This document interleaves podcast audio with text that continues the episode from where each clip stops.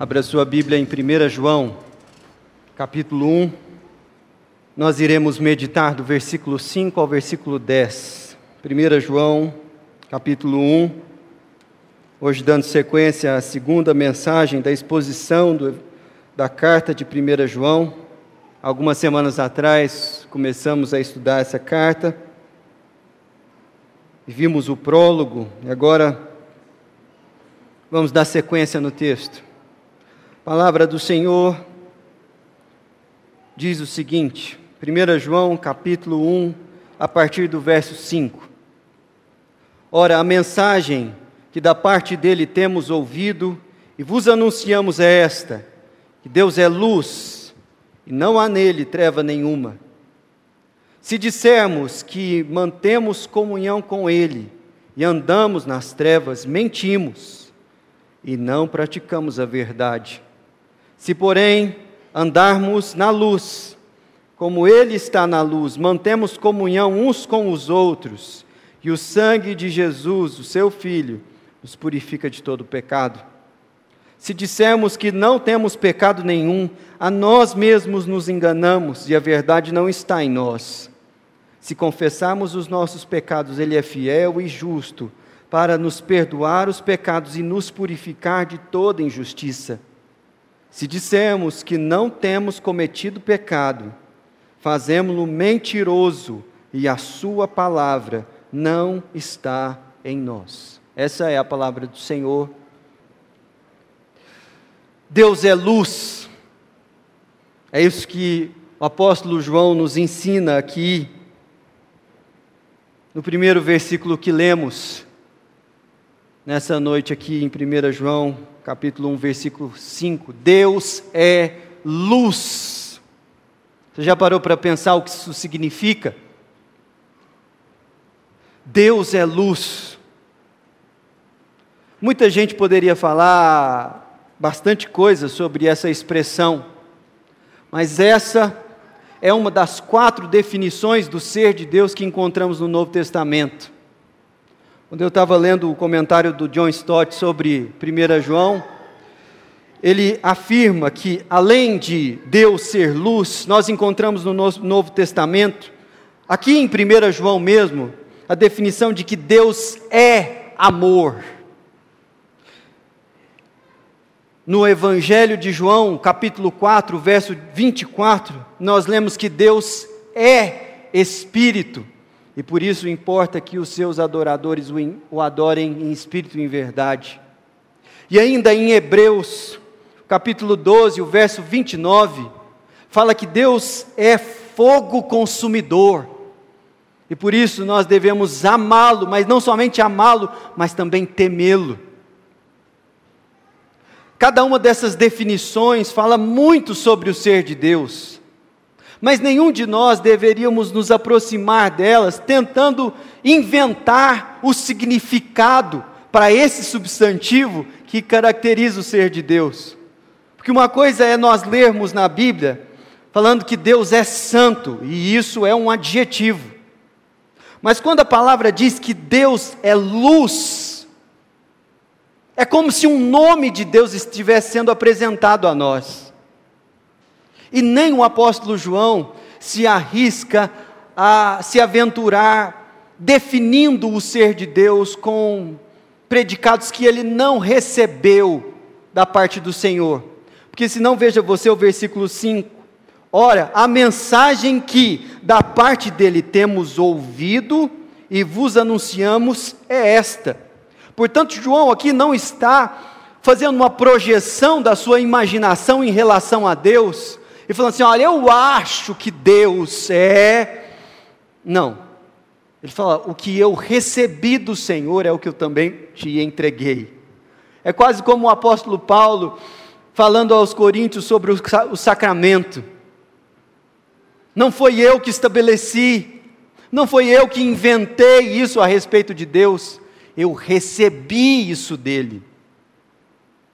E é por isso que a palavra do Senhor tem autoridade sobre a nossa vida, porque ela é a revelação de Deus. Nem eu, nem qualquer um de nós aqui tem a capacidade de conhecer a Deus por si só, muito menos de falar coisas sobre Ele, a menos que Ele de fato tenha se revelado com aquilo que nós encontramos na palavra do Senhor. Imagine você se aventurar a falar sobre quem Deus é. Você se perde até mesmo com a chave do seu carro. Quanto mais conhecer o ser de Deus. Ironicamente, essa semana, quando eu estava estudando esse texto, eu cheguei aqui na igreja e eu sou muito desatento, especialmente com objetos pequenos, chave, essas coisas todas. E eu separei alguns comentários para ler sobre essa passagem. E eu não sabia onde os comentários estavam, embora eu tivesse vindo com eles para a igreja. eles estavam na minha casa, eu peguei eles em casa, pus no carro e vim. Chegou aqui, eu sentei na minha cadeira para abrir e ler. Falei, onde que estão os comentários? E eu não sabia. Falei, Deus, onde que eu deixei? Aí eu vasculhei a sala duas vezes, não achava. Aí fui refazer o caminho. Falei, não, deixei no carro. Fui lá na garagem, olhei, não estava no carro, voltei para cá. Falei, gente, onde que eu deixei? Voltei lá no prédio de educação e eu tinha passado lá para orar na sala do andar zero sobre a escola dominical e estava lá no, no púlpito lá. Eu falei, gente, eu não sei nem onde eu deixei um livro, quanto mais falar sobre Deus. esse sou eu e esse é você. Você pode achar que você é melhor, mais organizado do que eu, e provavelmente é mesmo, mas você se perde em coisas ridículas. E a menos que Deus se revele a nós, nós não temos condição de conhecê-lo. Mas é justamente isso que o apóstolo João está dizendo. Deus se revelou a mim, e o que eu tenho a passar para você é só isso, é o que ele me revelou. E quando nós lemos nas Escrituras que Deus é luz, Basicamente, o que nós estamos tendo contato é que Deus é santo, bom e justo, e nele não há variação na sua bondade, na sua justiça, na sua santidade. Deus não flerta com o pecado, não pode ser tentado por ele, e nem tem más intenções no seu coração, mesmo quando o mal se abate, inclusive sobre o seu povo. Algumas pessoas questionam a bondade de Deus ou o seu poder diante de um cenário tão dramático quanto a humanidade vive hoje diante dessa pandemia. Mas Ele continua sendo bom e Ele continua sendo Deus. É isso que nós cantamos, é isso que nós declaramos, porque é isso que a Bíblia revela sobre Deus. Se você analisar, por exemplo, 1 Timóteo, o capítulo de número 6, o verso 16, o apóstolo Paulo, ele falando sobre Jesus, que ele é o bendito e único, soberano Rei dos reis, Senhor dos senhores. E o verso 16 diz: "O único que é que possui imortalidade, que habita em luz inacessível, a quem ninguém jamais viu e nem é capaz de ver." Quando nós dizemos que Deus é luz, estamos afirmando que nós por nós mesmos não conseguimos e nem temos capacidade de contemplá-lo na sua santidade. E mais, Tiago, capítulo 1, verso 17 diz: Toda boa dádiva e todo dom perfeito vem lá do alto, descendo do Pai das luzes, em quem não pode existir variação ou sombra de mudança. Ora, este é quase um texto paralelo de 1 João capítulo 1, versículo 5, que diz que Deus é luz e não há nele treva nenhuma. E toda bondade, toda graça, toda misericórdia só tem origem nele. Por isso, a ele devem ser dados toda honra e toda glória. Não há outro como ele, como nós acabamos de cantar aqui. O ponto é que, como discípulos de Jesus, nós somos chamados a refletir essa luz. O próprio Jesus nos ensina no Sermão da Montanha: assim, pois, brilhe a vossa luz, para que os homens vejam as obras de vocês e glorifiquem o vosso Pai que está nos céus. Então há uma missão ao seguir Jesus, que é refletir essa luz que emana de Deus. Nós não temos luz em nós mesmos, mas andar com Jesus nos dá o privilégio de refletir quem Ele é. Assim como Moisés tinha o seu rosto resplandecente ao estar diante da presença de Deus. Mas o autor de Hebreus diz que a nós foi dado um privilégio muito maior do que a Moisés, que a glória desvanecia no seu rosto com o passar do tempo. A nós foi dado o privilégio de sermos a habitação do Espírito Santo e de ter essa glória não decrescente no nosso, na nossa face, mas pelo contrário, a obra da santificação nos leva a cada dia brilhar mais a luz de Cristo. Entretanto, Entretanto, no texto que nós lemos aqui, o apóstolo João, ele nos alerta para três erros que fazem com que a luz de Deus em nós seja ofuscada. E é sobre esses erros que eu gostaria de trabalhar com você. Eles são objetivamente a mentira, o auto-engano e a ignorância da palavra. E eles estão colocados no texto que nós lemos de maneira muito didática, todas as vezes que aparece a palavra se dissermos. Paulo, é, apóstolo João está combatendo cada um desses erros. No verso 6, no verso 8 e no verso 10. Três erros que ofuscam a luz de Deus em nós. Veja o verso 6. Se dissermos que não se dissermos que mantemos comunhão com Ele e andarmos nas trevas, mentimos e não praticamos a verdade. Aqui o apóstolo João, ele está dizendo que nós entramos em contato com esses erros discursivamente. A gente ouve isso por aí, e inclusive corre o risco de repetir esses mesmos erros. O apóstolo João está dizendo que em meio à igreja de Jesus Cristo, há uma conversa, um ensinamento enganoso, que nós precisamos estar atento a ele, porque esses erros que ofuscam a luz de Deus em nós, eles chegam até nós discursivamente. Um ensinamento errado sobre Deus e o primeiro desses ensinamentos é uma mentira, porque o apóstolo João diz: se dissermos que mantemos comunhão com Ele e andarmos nas trevas, mentimos e não praticamos a verdade. Qual é a mentira? A mentira é negar que o pecado rompe a nossa comunhão com Deus. Pecado rompe a nossa comunhão com Deus. E não é popular nos nossos dias falar sobre pecado. Nem nos dias do apóstolo João. A igreja primitiva lutou contra um ensinamento errado que foi identificado na teologia como gnosticismo.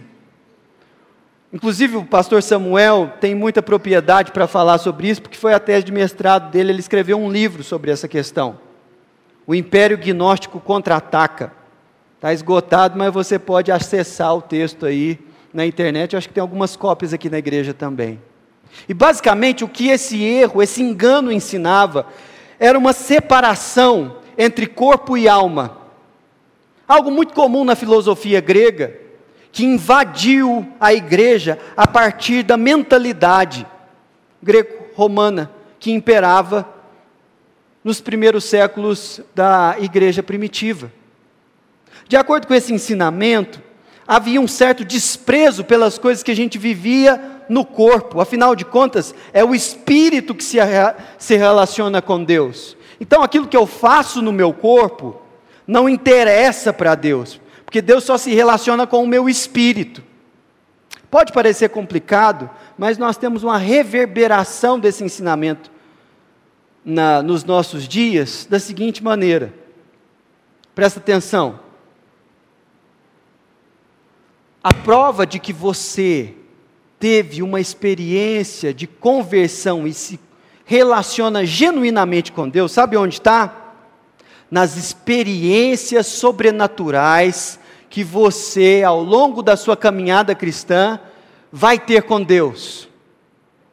Se você presenciar milagres, se você for arrebatado pelo Espírito, se você falar em línguas ou experimentar qualquer outro dom espiritual, essa é a prova cabal de que você teve um encontro com Deus verdadeiro e genuíno. Não é isso que o texto está dizendo aqui. O que o texto está dizendo? Olha para a Bíblia novamente. Se dissermos que mantemos comunhão com Ele e andamos nas trevas, mentimos e não praticamos a verdade. Se, porém, andarmos na luz, como Ele está na luz, mantemos comunhão uns com os outros e o sangue de Jesus, o Seu Filho, nos purifica de todo pecado. O apóstolo João está ensinando que, embora experiências sobrenaturais sejam uma realidade que acompanha a igreja até hoje, a prova de que você teve a vida transformada por Deus se manifesta nas atitudes diárias de obediência que você demonstra nas suas ações, com relação à palavra de Deus. É no caráter do cristão que ele reflete a luz de Deus. São nas escolhas morais que ele faz que fica evidente a santidade de Deus, refletindo na face dele. Meus irmãos, se a nossa vida foi transformada no seu comportamento, naquilo que a gente faz com o corpo, então, de fato, nós temos um bom sinal de que nós tivemos um encontro com Deus. Não são as experiências, não são os êxtases que provam de que nós refletimos a luz de Deus, mas é uma vida transformada. Não são as coisas impressionantes que nós vivemos no íntimo com Deus, que de fato atestam que nós temos comunhão com Ele, porque Deus é luz e não há nele variação nem mudança nenhuma. Estar em comunhão com Ele é estar na luz. Deixa eu ser mais claro. Se o pecado na nossa vida é um hábito,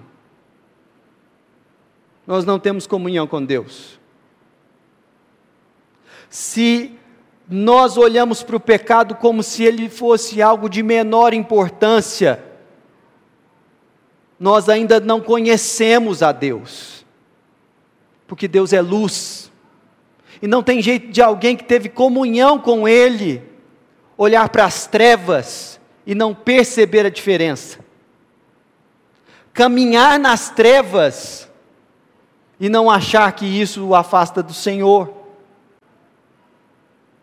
Há uma outra manifestação cultural do desse ensinamento errado, dessa mentira dos nossos dias. Não somente em atribuir ah, ao sobrenatural a prova de que nós temos comunhão com Deus e desprezar uma transformação de caráter, mas também, em detrimento daquilo que a Bíblia fala sobre o pecado, nós nos relacionarmos com a doutrina da graça, como se a graça de Deus extinguisse qualquer possibilidade de nós desagradarmos a Deus com o nosso pecado. Há uma enganosa pregação da graça, que trata o pecado como se ele nem existisse. Porque afinal de contas, Deus é um Deus de graça. Então não faz diferença nenhuma se a gente peca ou se não peca. O apóstolo Paulo condena esse engano na carta aos Coríntios. Mas aqui, o apóstolo João também está dizendo para nós que andar nas trevas é não andar com Deus. É por isso que o teólogo do século XX, Dietrich Bonhoeffer, no seu livro Discipulado, logo nos primeiros capítulos, ele trabalha um conceito chamado graça barata. É uma graça que despreza o custo que foi para o nosso Senhor Jesus Cristo, para que nós fôssemos recebidos na Sua presença. Sabe por que pecado importa? Porque Cristo morreu por conta disso. E se você trata pecado como se ele fosse coisa de menos importância, afinal Deus é um Deus de graça, entenda. O seu pecado custou a vida do nosso Senhor Jesus Cristo. Como isso pode não ter valor na presença de Deus? Como viver na prática do pecado não teria influência nenhuma sobre a sua vida? Preste atenção, Deus é um Deus de graça mas isso não significa que foi barato para que nós tivéssemos comunhão com Ele. Andar nas trevas, como se o pecado fosse algo que não tem importância diante da presença de Deus, é um engano que o apóstolo João está combatendo aqui, é uma mentira. Mas eu disse a vocês que não era somente uma mentira, mas o verso de número 8 fala de um alto engano. Se não veja você, se dissermos que não temos pecado nenhum, a nós mesmos nos enganamos, e a verdade não está em nós. Veja que o apóstolo João está insistindo em tratar sobre pecado.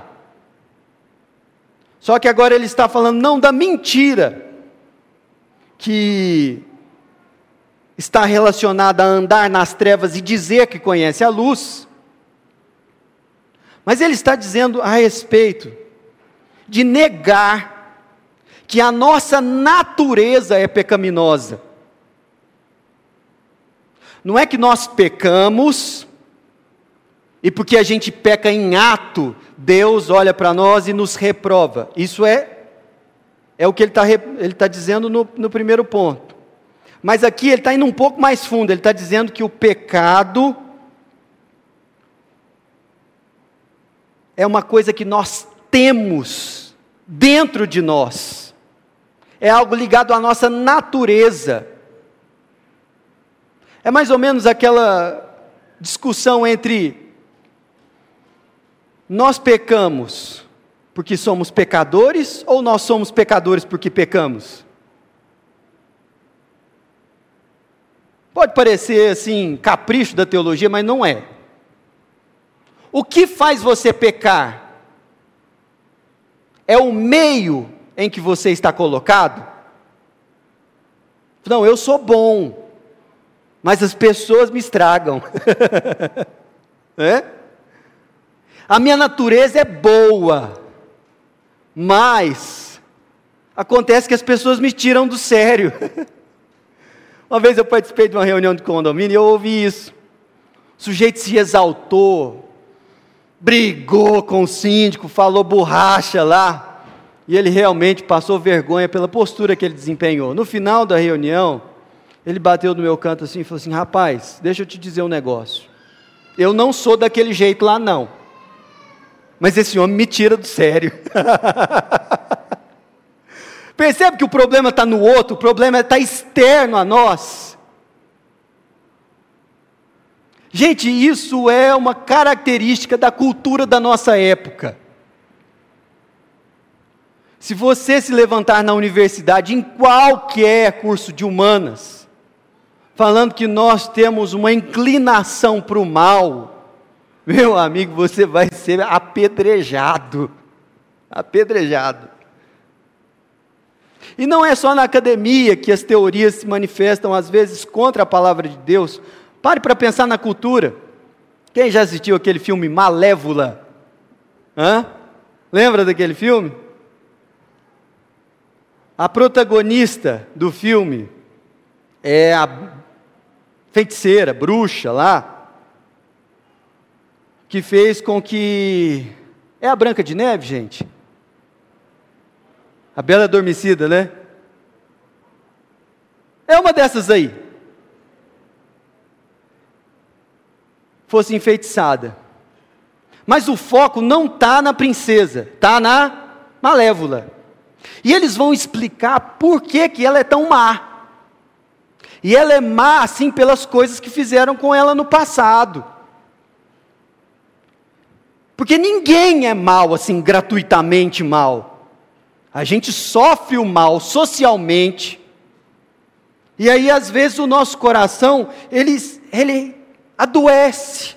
A nossa psique fica doente. E aí a gente começa a ter comportamentos autodestrutivos. E isso não é maldade. Isso é uma carência que precisa ser suprida através de acompanhamento terapêutico. Não existe mal na gente. Existe desvio de conduta. Não é bonito? É bonito, gente. Porque nós todos somos bons. O que fazem conosco é às vezes mal, e isso reverbera nas nossas reações, mas nós somos bons. É. Não é assim que a Bíblia fala que você é. A Bíblia fala que você só pratica o pecado em ato, porque ele já está em você em potência. A sua natureza é caída, pecaminosa. E até mesmo quando você intenta fazer o bem, você o faz por motivos mesquinhos e enganosos. Nem o seu coração consegue perceber. É justamente por isso que Jesus, no Sermão da Montanha, ele diz: quando você for esmolar, não sai tocando trombeta para falar que você fez aquilo porque os hipócritas é que fazem isso. Não deixe sua mão esquerda saber aquilo que faz a direita. Quando você for orar, não fica assim se expondo para mostrar como você tem intimidade com Deus através da sua eloquência. Pelo contrário, entra no teu quarto, fecha a porta e o teu pai que te vem em secreto te recompensará. Quando você for jejuar, não toca trombeta antes de você. Por quê? Porque até mesmo as coisas que nós fazemos para Deus, eventualmente as fazemos com a motivação enganosa e errada. E é essa natureza que é um problema entre nós e Deus. Quando nós pedimos perdão, meus irmãos, pelos nossos pecados, nós pedimos perdão pelos atos, mas é verdade que alguém que anda com Deus começa a enxergar em si uma inclinação que invariavelmente faz com que você pegue o tempo todo. Isso é muito difícil de conviver. Mas quem não tem essa compreensão, acaba subestimando a ação do pecado na sua vida. E nós vamos ver por que isso é um problema. O versículo de número 10 diz o seguinte: Se dissermos que não temos cometido pecado, fazemos-no mentiroso, e a sua palavra não está em nós. Ora, se o primeiro erro é a mentira, de que o pecado não nos afasta de Deus, e o segundo erro é negar que o pecado não são atos apenas mas é a nossa natureza. O terceiro erro está ligado a uma ignorância daquilo que a palavra de Deus diz sobre o quanto nós somos pecadores de fato. É negar que continuamos a pecar, mesmo depois que nos encontramos com Cristo. Existem pessoas que elas demonstram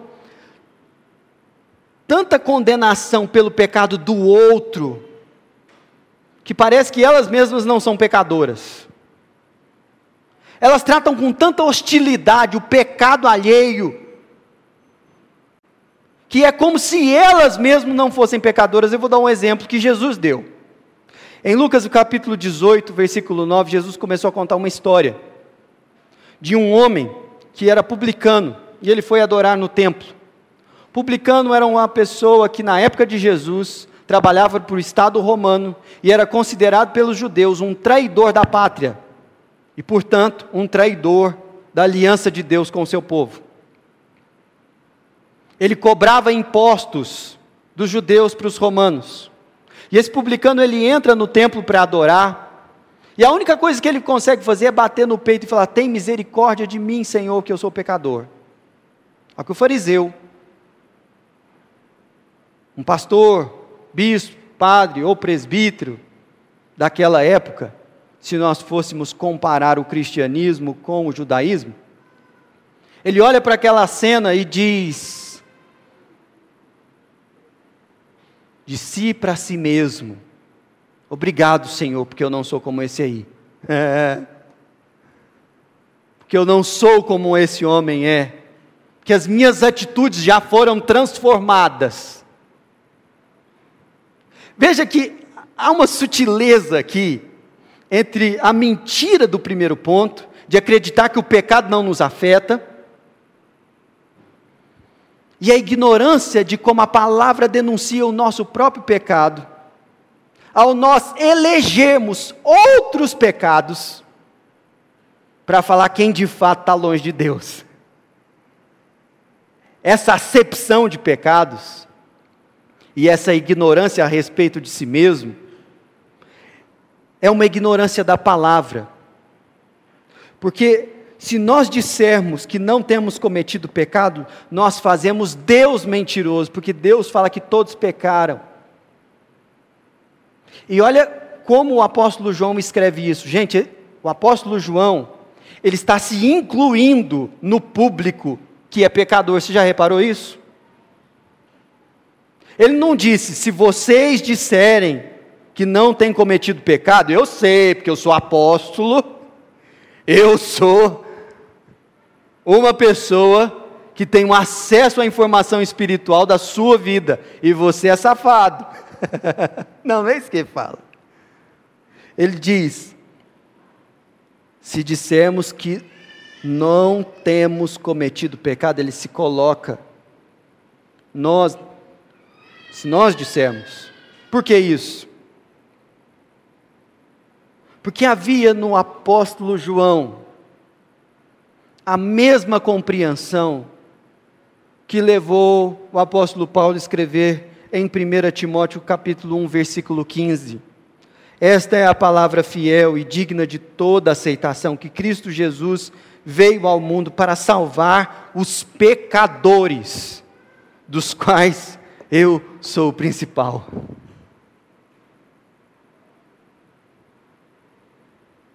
Uma das provas de que a luz de Deus está sendo ofuscada na sua vida é quando o pecado dos outros incomoda mais a você do que o seu próprio pecado. Os outros são o problema da igreja. Os outros são o problema do Brasil. Mas nós não, nós somos os bons. Deu para entender? Meus irmãos, o apóstolo João está aqui falando de uma compreensão que só o Espírito Santo pode produzir no coração de um pecador. De que Deus é luz e de que andar na prática do pecado nos afasta dele. De que entender que o nosso pecado são só atitudes e não a nossa natureza é um auto-engano e de que os pecados dos outros são mais sérios do que os nossos, é uma ignorância profunda do que a palavra denuncia a nosso respeito. Mentira, auto-engano e ignorância da palavra. Isso vai ofuscar a luz de Deus em você. Mas o que faz ela resplandecer?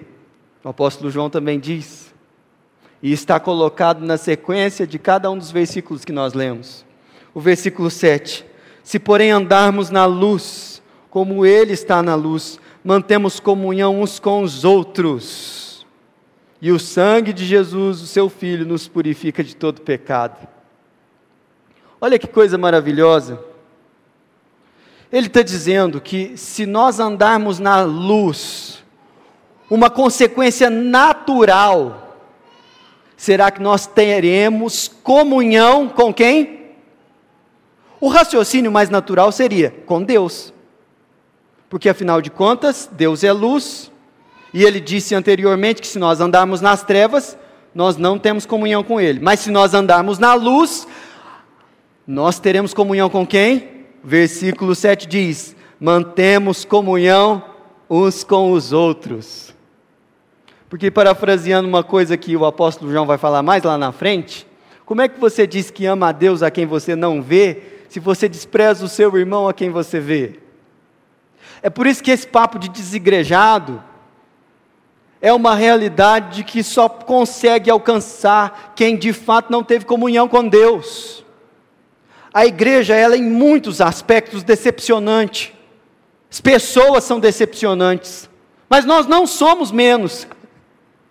E se nós andamos na luz, nós recebemos da parte de Deus o privilégio de ter comunhão com os irmãos.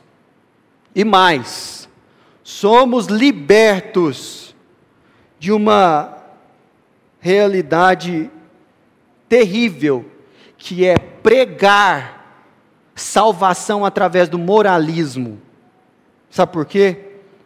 Olha o que o versículo diz: E o sangue de Jesus, o seu Filho, nos purifica de todo pecado. O que purifica de todo pecado? É a nossa obediência? É a nossa moralidade? Não, é o sangue de Jesus. E muitas vezes a igreja quer dar destaque para a importância do pecado com uma mensagem moralista.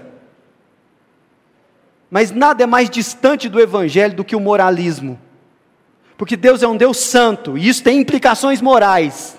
Mas a, o caminho da salvação não é obediência, o caminho da salvação é o perdão. O perdão que nós temos em Cristo Jesus. Porque isso está colocado no versículo 7, mas também no 9. Veja aí. Se confessarmos os nossos pecados, Ele é fiel e justo para nos perdoar os pecados e nos purificar de toda injustiça. John Stott, ao comentar essa parte do texto, ele diz algo maravilhoso. Ele diz que a obra de Cristo, ela não somente ah, ela nos perdoa do pecado, isso é, ela paga a dívida que nós tínhamos com Deus em relação às nossas faltas, mas ela também nos purifica de toda injustiça, isso é, ela nos limpa da mácula do pecado. Preste atenção na diferença que existe entre essas duas coisas. Imagine o seu pecado como uma dívida com Deus. E Jesus vai lá e paga essa dívida. Mas alguém poderia falar o seguinte: ó, Jesus pagou essa dívida sua, mas eu sei quem você é, eu sei o que você fez porque há em você as cicatrizes e a sujeira do seu passado. Jesus já pagou, mas você ainda carrega isso aí. Não, não, não, não, não. Você pode repreender em nome de Jesus, porque quem fala isso é o acusador, é Satanás. Por quê? Porque ele é fiel e justo para perdoar e também para purificar. É ficar limpo como Ele é. Olha que coisa maravilhosa. E por fim, nós não lemos aqui, mas da mesma maneira como no versículo 10, se dissermos que não temos cometido pecado, fazemos-no mentiroso e a sua palavra não está em nós, na sequência, o capítulo 2 começa como? Filhinhos meus, estas coisas vos escrevo para que não pequeis. Se todavia alguém pecar, temos advogado junto ao Pai, Jesus Cristo justo. Pela terceira vez, João está apontando para o fato de que a solução para o pecado não está no moralismo ou na obediência à palavra de Deus. Isso diz respeito à nossa santificação. Mas o Evangelho é que nós podemos ter contato e comunhão profunda uns com os outros e com Deus, porque o sangue de Jesus Cristo nos purifica de todo pecado e, portanto, de toda treva. É disso que o Evangelho diz. Eu gostaria de encerrar esse nosso momento de reflexão aplicando isso à sua vida com coisas que eu já mencionei, mas eu queria dar destaque. A primeira delas é: entenda, entenda, em nome de Jesus, que a única atitude adequada para alguém que de fato conhece a Deus é ter um coração quebrantado. Essa é a maior prova de que Deus de fato se revelou a você. Isso vai reverberar nas suas atitudes, não está dissociado das suas atitudes, mas preste atenção. Quebrantamento se manifesta quando a gente reconhece que é mal, reconhece que o que nós fizemos é errado. E eu queria te fazer a sincera pergunta: qual foi a última vez que você se quebrantou na presença de Deus por causa do seu pecado?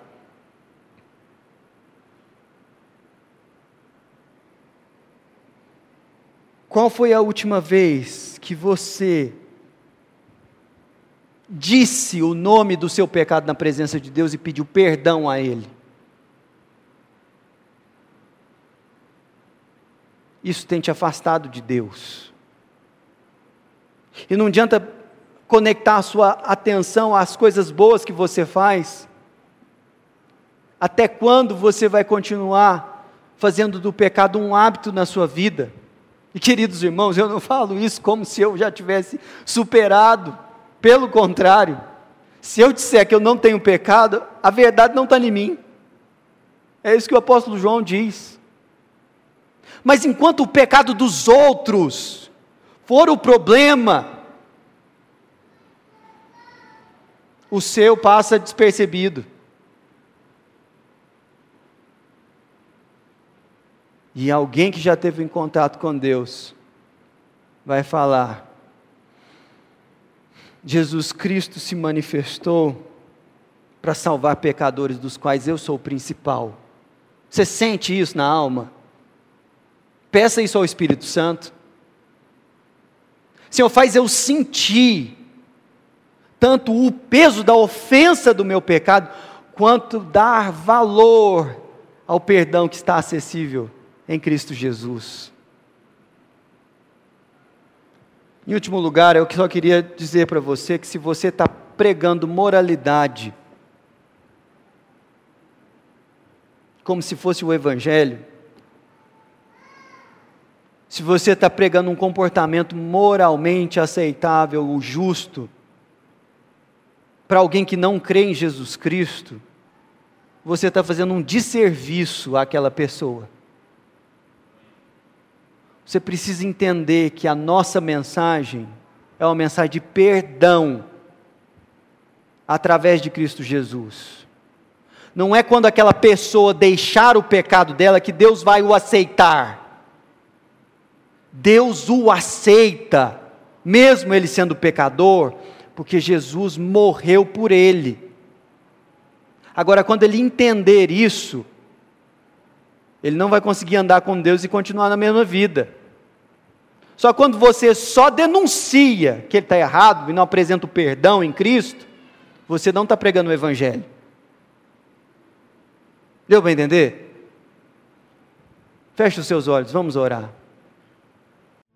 Eu quero orar por você, que o pecado tem se tornado um hábito na sua vida, uma válvula de escape, ou algo do qual você tem repetidamente feito vista grossa. Você entendeu que isso te afasta de Deus? Você quer pedir ao Espírito Santo que te dê forças? Deus é luz. Deus é luz. E não há nele treva nenhuma. Fala, Senhor, me dá forças. Age no meu interior. Para que eu abandone a prática do pecado.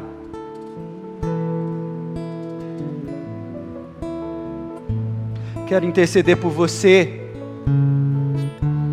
mágoa com seus pais, com seus irmãos, e os culpa pelos erros da sua vida.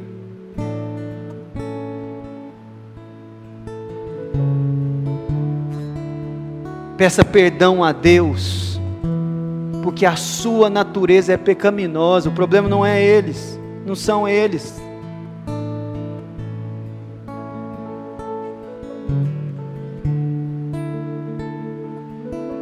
Peça força para perdoá-los.